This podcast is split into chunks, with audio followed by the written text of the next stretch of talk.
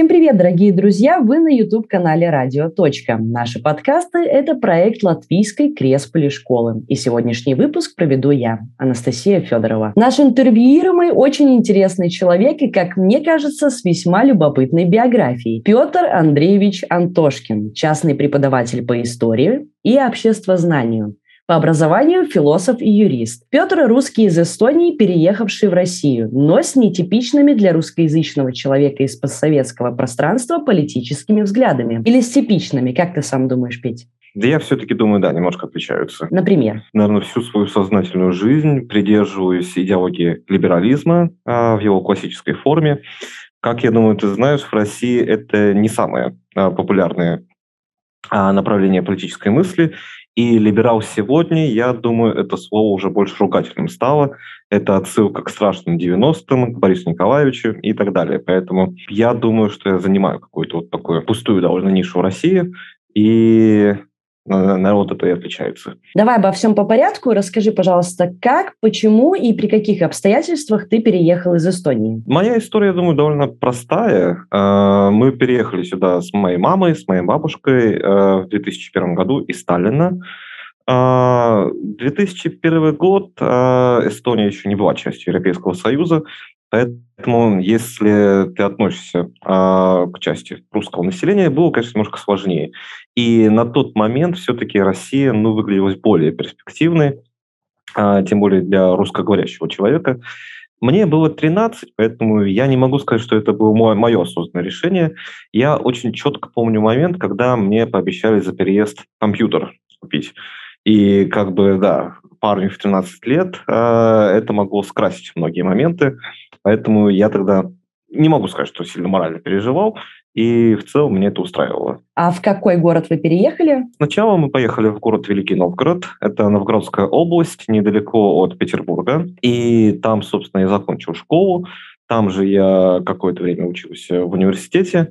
А, ну и потом жизнь меня уже отправила разным городам. Расскажи, что за история у тебя была с Новгородским государственным университетом имени Ярослава Мудрого? Насколько я помню, тебя исключили за оппозиционную деятельность, но нашелся какой-то якобы официальный повод. Расскажи, что там произошло? Да, это была в то время довольно известная история.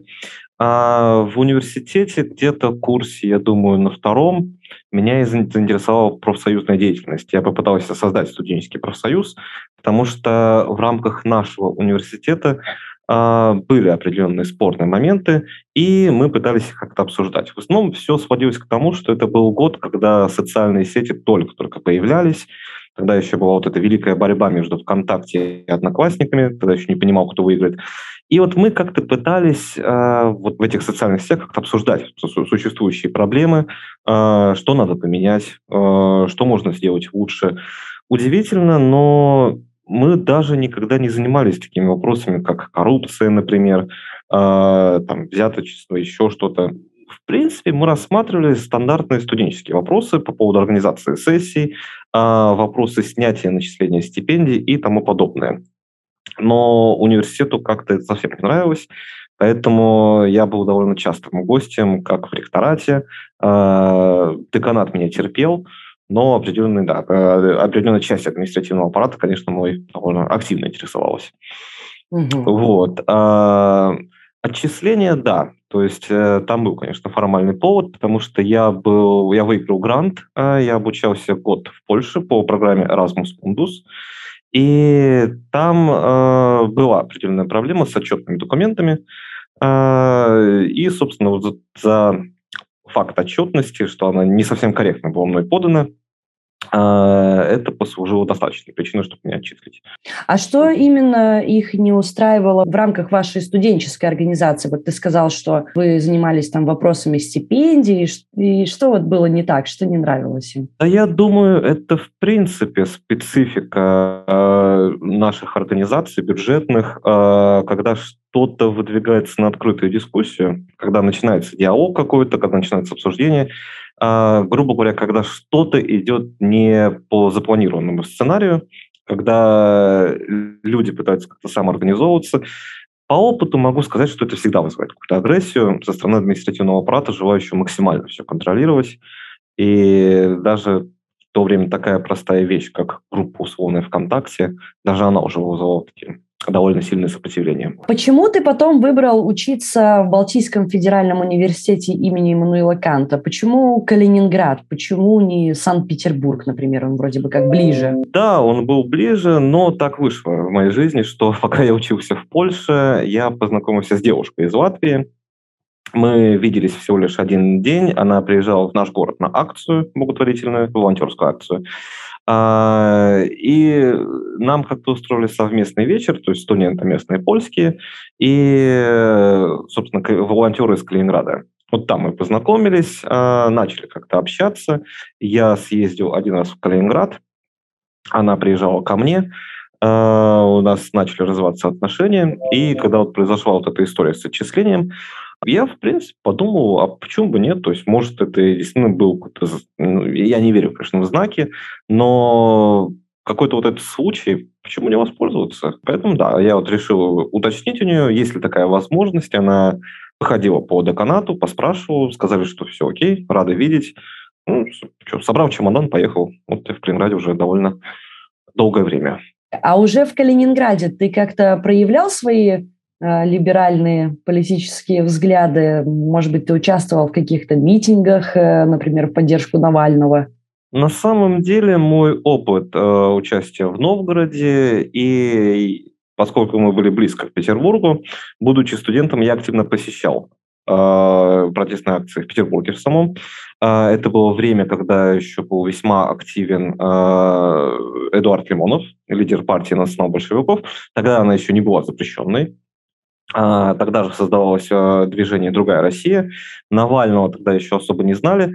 Туда я ездил активно, а, был довольно много раз в Москве тоже на протестных акциях. И вот этот опыт как-то показал, что такая форма организации на тот момент не очень подходила, потому что постепенно начиналось вот это давление на оппозицию. А, часть лидеров э, запрещали, часть закрывали, кто-то уезжал из России.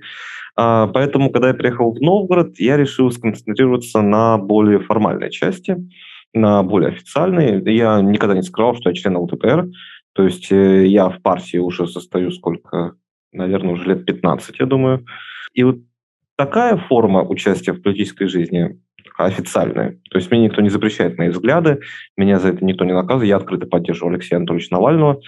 На тот момент э, я считал, что это более эффективно. Поэтому а... я активно участвовал в избирательных кампаниях, я член избирательной комиссии, э, поэтому сейчас я вот такой формой занимаюсь. Почему ЛДПР? ЛДПР была простая очень позиция, потому что я изначально понимал, что смысл любой политической активности в России имеет только парламентская партия.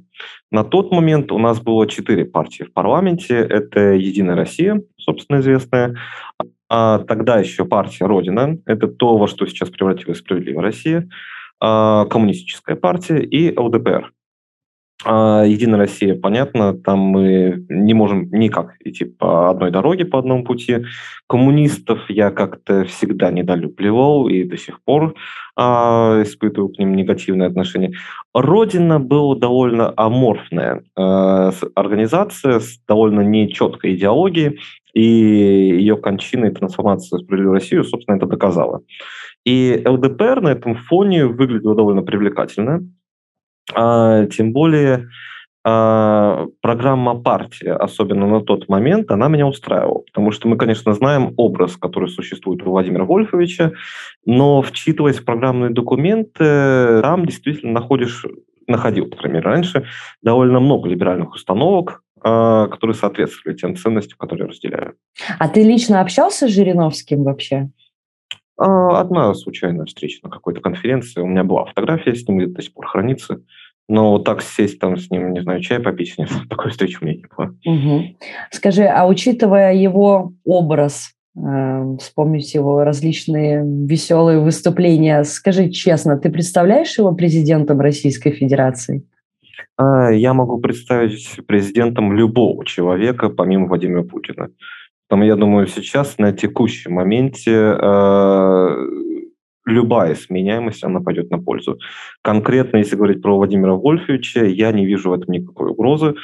человек он все-таки опытный, довольно долго в политике, с, не, с необходимым навыком, конечно, не присутствует, поэтому да, да, я ее вполне вижу президентом.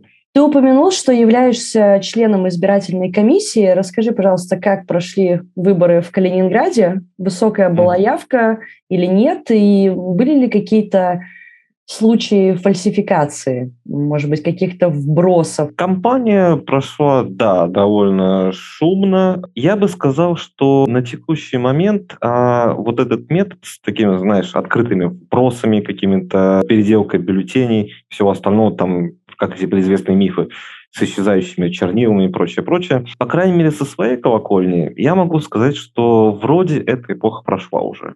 То есть мы это уже не так часто видим. Сейчас используются другие методы. А сейчас больше используют э, массовый метод подгона избирателей. То есть, когда людей организованными группами привозят, а, либо, что еще чаще встречается, когда работодатели заставляют кого-то голосовать за нужного кандидата. То есть это встречается повсеместно. Потом, конечно, последние две избирательные кампании – это настоящая головная боль, это трехдневное голосование. То есть признать э, итоги э, выборов, когда мы голосуем три дня, и когда бюллетени находятся на избирательном участке, да, под камерами, конечно, э, в своих пакетах, но, мягко говоря, это, конечно, вызывает сомнения тоже определенные. И это не наша история в Калининграде, но как э, гражданин я, конечно, не могу признать никакую форму онлайн-голосования, потому что это полная профанация, это бессмысленность, и я думаю, результат Москвы и то, что об этом сейчас говорят, о том, что сейчас пишут, а, это, конечно, кошмар. То есть это не настоящие выборы, это уже какая-то иллюзия, какая-то шутка. Угу. А почему не настоящие? А, ты правильно упомянул по поводу явки. То есть, если я правильно понимаю задумку всей этой кампании, она вся выстраивалась вокруг идеи максимально явку сдавить. То есть сделать так, чтобы пришли только нужные люди, а, и остальные избиратели, которые уставшие, которые хотят перемен каких-то, а, чтобы они просто до участка не дошли. А, поэтому действительно вот эта кампания не отличается, с одной стороны, невероятной скукой, то есть я не видел активной агитации ни со стороны ни одной партии. То есть даже местные депутаты, просто у нас были выборы, у нас в этом году, вот буквально пару дней назад, завершились очень специфические выборы. А мы не получали один или два бюллетеня, как большая часть России.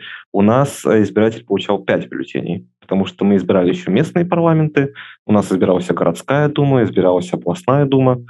А, и вот вроде даже эти люди, они заинтересованы в попадании, потому что это непосредственно их лично вложенные деньги. Даже со стороны этой категории лиц я не видел агитации какой-то активной. То есть э, а, все делалось в таком ощущении, будто чтобы люди не замечали вообще выборов, чтобы как будто это вот как повседневный день проходит. Угу. То есть я как понимаю, задумка была именно такая.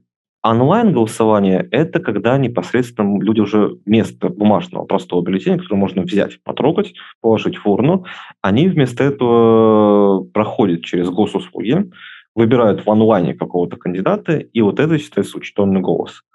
Куда это уходит, кто это контролирует, у кого есть доступ, вот это большая загадка. Конечно, написано крайне красиво, все э, а, выглядит очень достоверно, но я примерно понимаю политические реалии, в которых мы находимся. Поэтому электронное голосование сегодня для России это не вариант ни в коем случае. Какая была в итоге явка-то? А мы по Калининграду, насколько если я правильно помню, у нас вроде явка идет э, 45%. Вот какой-то такой показатель у нас.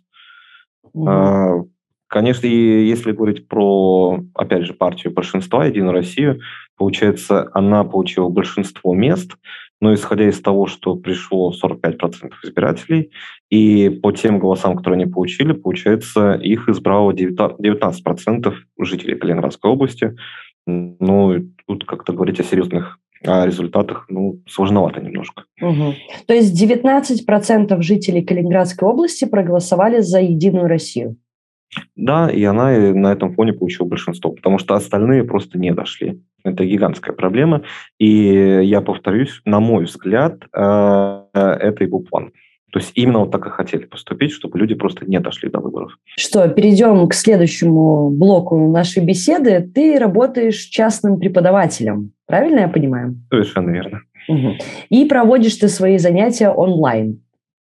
А, нет, я совмещаю три формата. А, у меня, да, есть довольно большая категория учеников со всей России. А, иногда у меня есть ученики из-за рубежа. Помимо этого, ко мне довольно большая группа приходит домой, мы с ними лично занимаемся. И есть образовательный центр, где я веду занятия, и там уже преподаю целым группам. А насколько вообще прибыльно в России преподавать частно? На, те, на текущий момент я бы сказал, что моя зарплата выше средней по Калининграду побольше, чем э, средняя. Насколько сильно тебя коснулась пандемия? То есть ты, получается, какое-то время преподавал только он, ну, э, онлайн? Да, удивительно, мне очень повезло. Я не могу сказать, что мне повезло с пандемией. Мне, мне повезло в том плане, что никто из моих учеников не отказался от занятий. Они все продолжили. Да, у меня, я думаю, абсолютное большинство пришло в онлайн. А, ко мне приезжала только одна девушка, потому что она уже не могла сидеть дома, а, и заставляла своего отца привозить ее хоть куда-то. Поэтому он ее на машине довозил ко мне, мы занимались, и она уходила. Все остальные, да, были в онлайне. А, но я смог сохранить всех своих учеников, все продолжили со мной заниматься в этом формате тоже, и это не вызвало какой-то большой проблемы. Наверное, это больше была проблема для меня, потому что, конечно, мой день после этого превратился в день сурка. Э, я просыпался, э, принимал душ, делал себе завтрак, и вот этот тут классический звонок скайпа. Вот, я одевал наушники, садился вот именно в этот же стул, слушал вот этот звонок скайпа, а свой материал я, в принципе, уже идеально знаю, поэтому я шел по накатанной, говорю примерно одно и то же. А, и вот так у меня прошли где-то три месяца. То есть mm-hmm. они были совершенно одинаковыми, а, ничего не менялось, поэтому материально я сохранил тот достаток, который я получал. Морально, конечно, я в тот год выгорел полностью. Угу. А ты сделал прививку от коронавируса? Нет, а, я искренне считаю, что вакцинация нужна, что она необходима, но я не хочу делать именно российскую прививку. У меня есть к ней какое-то недоверие. А, я сомневаюсь э, даже не то, что в ее качестве, я просто примерно знаю российский опыт, когда, я скажу так, российская халатность. То есть вещи, которые надо хранить под определенной температурой, а, соблюдать определенные меры качества и так далее, и так далее. Я почему-то не совсем верю, что в Калининграде могут это соблюсти. Поэтому как только у нас будет вариант э, сделать прививку иностранного производства, в принципе, я готов потратить э, я думаю, сумму до 10 тысяч рублей, то есть примерно 200 евро, я готов самостоятельно заплатить из своего кошелька и сделать ее, чтобы не заразиться. Но российскую я пока все-таки опасаюсь сделать. Тем более очень много друзей, которые меня сделали, а, все проходили какие-то осложнения. У кого-то температура зашкаливает, кто-то встать не мог после этого. Да, все симптомы проходили, но вопрос определенный существует. Русскоязычные жители Латвии как раз-таки считают, что э, спутник это супер вакцина, угу. что вот она прям настоящая, и она действительно спасает, а вот все вот Pfizer и все остальные AstraZeneca, Moderna, они призваны истребить э, человечество. Вот что ты об этом думаешь? Ну, я, я, я же говорю, а, проклятый либерал, агент Запада, иду против течения и вообще в целом расшатываю водку. То есть, поэтому я хорошо понимаю, какие настроения сейчас в Прибалтике, потому что у меня там остались знакомые, мы с кем-то переписываемся. И вот это, как сказать, русофилия, вот, она, да, конечно, там сильна, что у нас сильный лидер, э, что мы э, продолжаем вот эту историю, э, я знаю, наверное, великого советского прошлого, когда все было замечательно, и мороженое стоило 2 копейки. Поэтому, да, я примерно понимаю, откуда корни тянутся. А какую прививку сделал бы ты? Ну, хронологически первый был Pfizer, поэтому я думаю, если у меня будет выбор. Вот. А он был самый, если я правильно разбираюсь, он был самый первый, поэтому, скорее всего, у нас уже достаточно эмпирического материала, сколько людей перенесло нормально, какие были осложнения, поэтому дай мне выбор, и я бы сделал его, скорее всего. Угу. А что ты думаешь о тех, кто вот кардинально против любых прививок? Тут, кстати, проходили массовые протесты в Литве, в Латвии, в Эстонии. Вообще сейчас во многих странах Евросоюза проходят протесты, и э, как ты вообще считаешь, правильный ли это лозунг «мое тело, мое дело», ну, то есть э, в условиях э, такой вот действительно жуткой пандемии? Да, это, конечно, довольно сложный вопрос, но тут существует вот эта вот трудность. С одной стороны, а, мы действительно наблюдаем, что у нас много заболевших.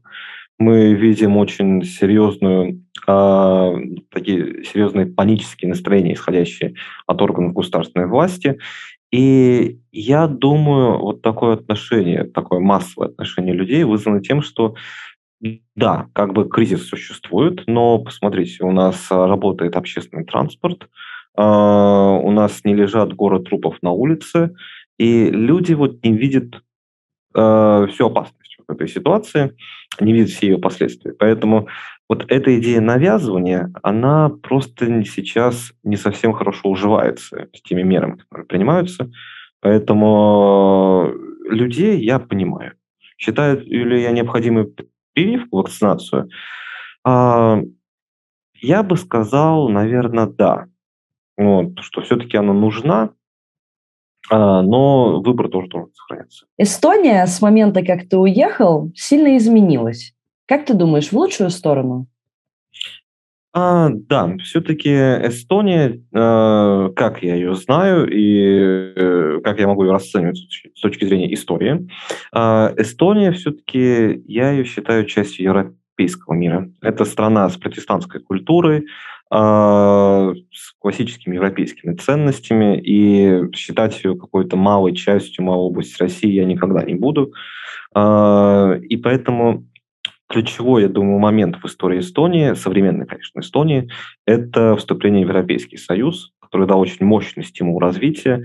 И я, конечно, не хочу э, обижать ни в коем случае жителей Латвии Литвы, но я думаю, вот этот проект европейской интеграции, я думаю, что Эстония наиболее эффективно с ним справилась, э, смогла воспользоваться теми ресурсами, которые предоставляет Европейский Союз, выстроить институты Европейского Союза, а, институты даже, пускай НАТО. Вот. А, Эстония показывает невероятные успехи в этом плане, и по всем показателям, которые мы видим, статистическим, и какие позиции занимает данная страна в рейтингах, я думаю, это очень важный показатель, и поэтому, конечно, страна сделала большой шаг вперед.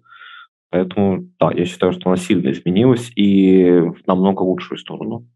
Угу. Что ты думаешь о ликвидации русских школ в Эстонии? Это все-таки право, конечно, государства. А, разумеется, есть определенная часть населения, которая говорит по-русски, но я как-то всегда придерживаюсь принципа, что нужно ценить ту страну, в которой ты находишься, и если у тебя вся экономика выстроена на эстонском языке, если ты получаешь высшее образование на эстонском языке, то логично организовать и систему образования на эстонском. То есть я бы предложил модель, какая мне наиболее кажется близкой, когда в рамках эстонской школы существуют, э, например, предметы на русском языке, та же самая русская литература. Пускай они будут факультативными, пускай они будут по выбору. То есть даже вот как вот у нас в России, конечно, дурной пример, но у нас есть совершенно отвратительный предмет, называется «Основа светской этики» э, или другой вариант – это «Основа православной культуры». То есть э, ученик или его родители, он имеет право выбрать, что он хочет учить. Православную культуру, а, буддизм, а, а, э, буддизм или ислам. Ну, то есть такая, ну, такое поверхностное изучение религии. Если ему ничего не близко, то там есть курс специальной основы светской этики.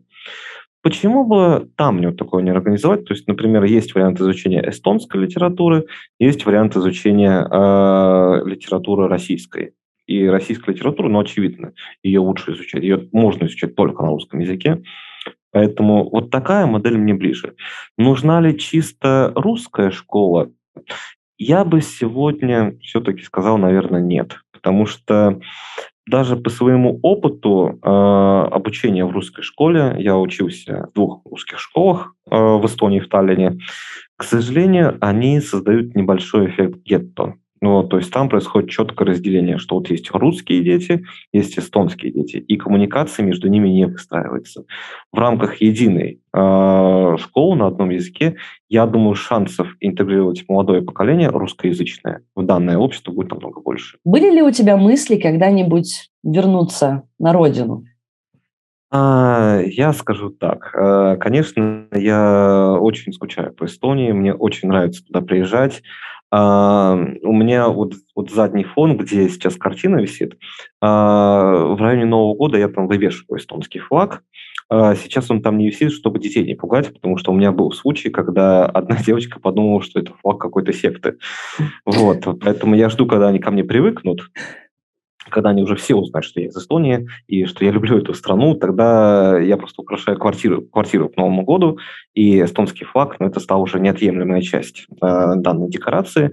Э, у меня эстонский флаг э, на заставке мобильного телефона, поэтому э, Эстонию, как свою родину, а я считаю своей родиной именно, не Россию, и не упаси боже, не Советский Союз, как часто говорят, э, я ее люблю. Хочу ли я в нее вернуться? На текущий момент я все-таки думаю нет, потому что Россия стала очень большой частью моей жизни.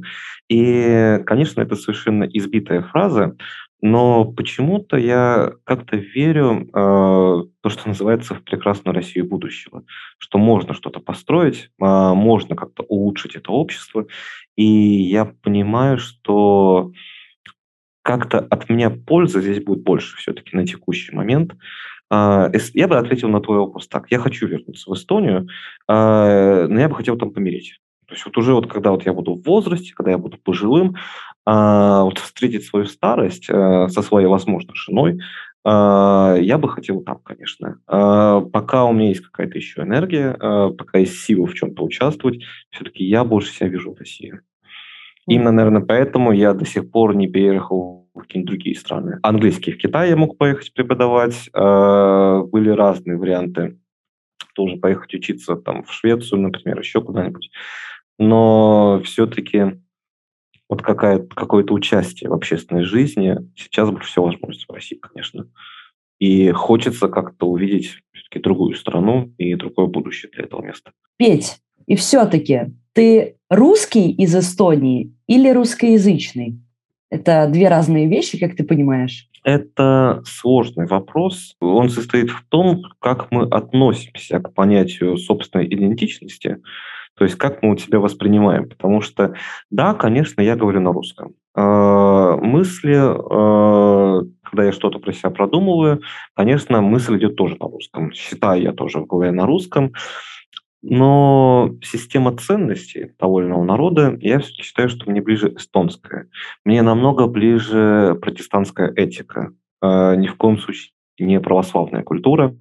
Э, пускай я был там все же, да, до 13 лет, но я как-то всегда оставался частью этой культуры.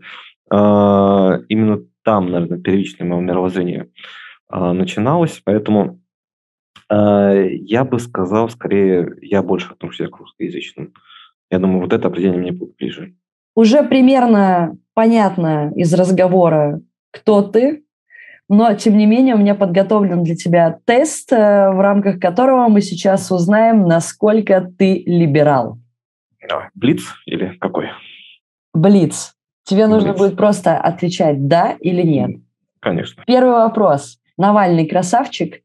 Красавчик. Должны ли быть э, запрещены аборты в России? Нет. Военная служба должна быть обязательной? Нет. Лесбиянки, геи, бисексуалы, трансгендеры – нормальные люди? Да. Нужно ли вернуть смертную казнь в России, да и вообще в мире? Нет. Ты за или против легализации марихуаны? За. А проституции? За. Петя, твой результат 100% либерал. У, как неожиданно! Что, спасибо тебе большое за интересную беседу. Друзья, напишите, кстати, что вы думаете по поводу тех вопросов, которые озвучила Петя. Подписывайтесь на канал, ставьте лайки и смотрите наши следующие подкасты. Петь, пока. Всем пока.